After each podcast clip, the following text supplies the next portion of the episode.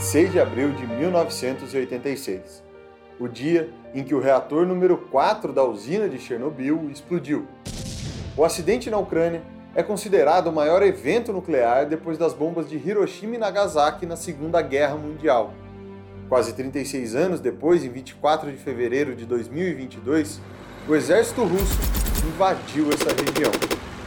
E em paralelo à guerra no leste do velho continente, os Estados Unidos e a Europa conversam em busca de um novo acordo nuclear com o Irã.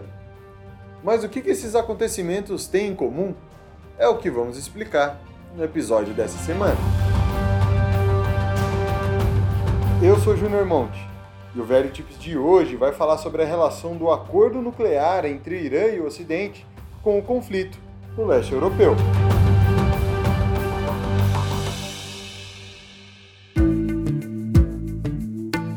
Numa sala de reunião da ONU na Áustria, sentam à mesa cinco membros do Conselho de Segurança da ONU, Estados Unidos, França, Rússia, Reino Unido e China, e além deles, a Alemanha também.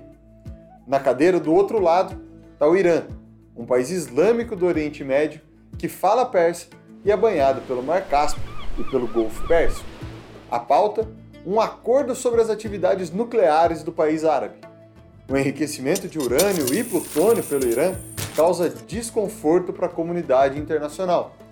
Se esses elementos químicos forem enriquecidos em torno de 3,5% apenas, podem gerar energia nuclear, mas se passam da casa dos 90%, eles podem ser voltados para o desenvolvimento de bombas nucleares. Today, after two years of negotiations, the United States, together with our international partners, has achieved something that decades of animosity has not. A comprehensive long-term deal with Iran that will prevent it from obtaining a nuclear weapon. No final da conversa, ficaram estabelecidos os seguintes termos: reduzir em 98% as reservas de urânio, limitar o enriquecimento desse mesmo elemento a 3,67%, alterar o reator de plutônio para impedir o desenvolvimento de armas nucleares e, caso houvesse alguma suspeita sobre as atividades nucleares do país, garantir que a Agência Internacional de Energia Atômica das Nações Unidas pudesse inspecionar qualquer lugar do país dentro de 24 dias, incluindo as zonas militares.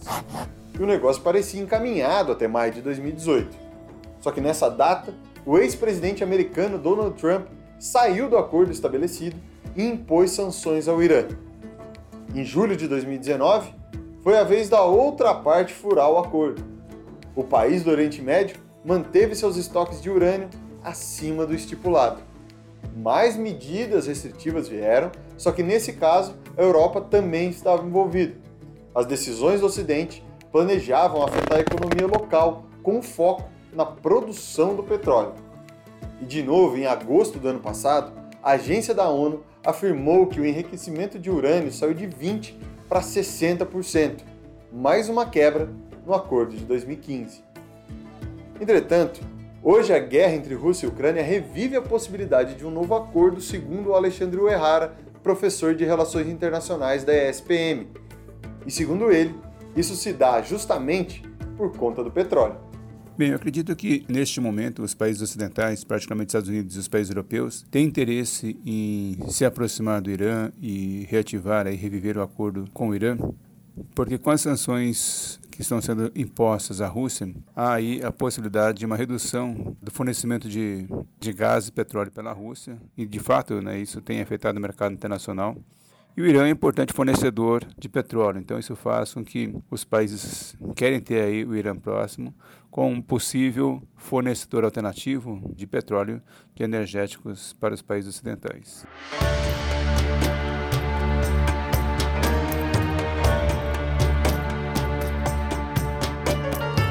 Existem mais dois pontos nessa história: alta da commodity e inflação mundial. Vamos aos números. Recentemente, os contratos futuros de petróleo Brent atingiram o maior patamar desde 2012, ultrapassando a casa dos 130 dólares por barril. Ao mesmo tempo, o mundo enfrenta uma inflação decorrente da pandemia.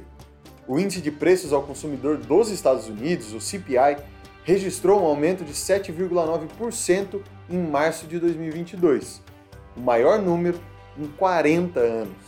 Lá na zona do euro, mais um recorde. A taxa anual de inflação ao consumidor chegou a 5,9%, o valor mais alto desde o início da série histórica iniciada em 1991. E aqui no Brasil não foi diferente. O índice de preços ao consumidor amplo, IPCA, bateu a casa dos dois dígitos e anotou 10,06% em 2021. O gestor de renda variável da Quinitro Capital, Marcelo Ornelas, diz que o petróleo e a inflação estão diretamente conectados. Segundo ele, além do óleo, carvão e gás natural também sobem juntos. É um movimento em bloco. E isso acaba impactando outras commodities, já que no processo de produção eles são dependentes. Vamos pegar o aço, por exemplo. Ele necessita de carvão na sua fabricação. Outro ponto forte é o peso do petróleo nos índices que calculam a inflação pelo mundo. O analista do TC Matrix, Daniel Santos, diz que quando olhamos para o macro, o acordo vem como um pano de fundo para reduzir as sanções impostas ao Irã pelos Estados Unidos e aumentar a oferta de petróleo global. Só que para o Marcelo Ornelas, o acordo nuclear entre Irã e o Ocidente não deve ter um efeito na oferta global de petróleo no médio e no longo prazo. Você teve um período aí, nos últimos 5, 10 anos, mais vocal nessa agenda ESG, tá? então condenando as, a matriz energética fóssil, uma tentativa de transição energética para algo mais limpo. Tá? Então, o que, que isso aconteceu para lado da oferta? Significa que você investir menos em novas capacidades. Tá? Então, você tem esse problema e as capacidades que entraram renováveis não estão conseguindo suprir de forma eficiente essa queda de produção do petróleo. Tá? E por outro lado, você tem principalmente os países em desenvolvimento, e você está tendo um aumento muito forte, uma demanda muito forte por petróleo, né? Então você tem um problema lá da demanda, né? A demanda está muito forte, somente agora no pós-Covid também. E você tem um problema de oferta. Então, você no curto prazo, curto médio prazo, talvez você tenha um problema estrutural aí de déficit estrutural da commodity, tá? Para o analista Daniel Santos do TC Matrix, se houver uma elevação na quantidade de óleo no mercado, o preço da commodity vai ser afetado. O setor de óleo e gás sendo mais prejudicado aí nesse momento, porque 1% de uma oferta já, já significaria aí um impacto de uns 10% no preço do barril do petróleo, tá? Então, a gente pode ver aí o, o, barril caindo o preço dele. Por outro lado, o consumo tende a ser beneficiado, né? Porque um petróleo mais barato significa indiretamente assim uma inflação menor, no, de forma geral, né? Beneficiando o consumo.